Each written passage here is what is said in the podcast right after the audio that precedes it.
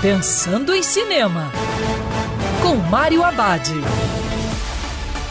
Olá, amigo cinéfilo, tudo bem? Já no circuito Mortal Kombat, uma nova tentativa de adaptar o famoso jogo de videogame. Na história, o lutador de MMA Cole Young, acostumado a apanhar por dinheiro, desconhece fazer parte de uma família de guerreiros. O imperador da Exoterra envia Sub-Zero, seu melhor guerreiro, para matar Cole Temendo pela segurança da família, Cole vai em busca de Sonya Blade, seguindo as instruções de Jax, major das forças especiais, que tem a mesma marca de dragão com a qual Cole nasceu. Logo ele se vê no templo de Lord Raiden, guardião do plano terreno, que abriga todos que possuem a marca.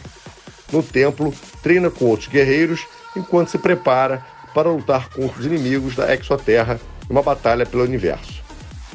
Em vez do roteiro cheio de exageros do filme de 1995, esse Mortal Kombat não possui pretensões artísticas. É só um filme com muita ação, gore e ótimos efeitos especiais. Por esse aspecto, vai agradar aos fãs.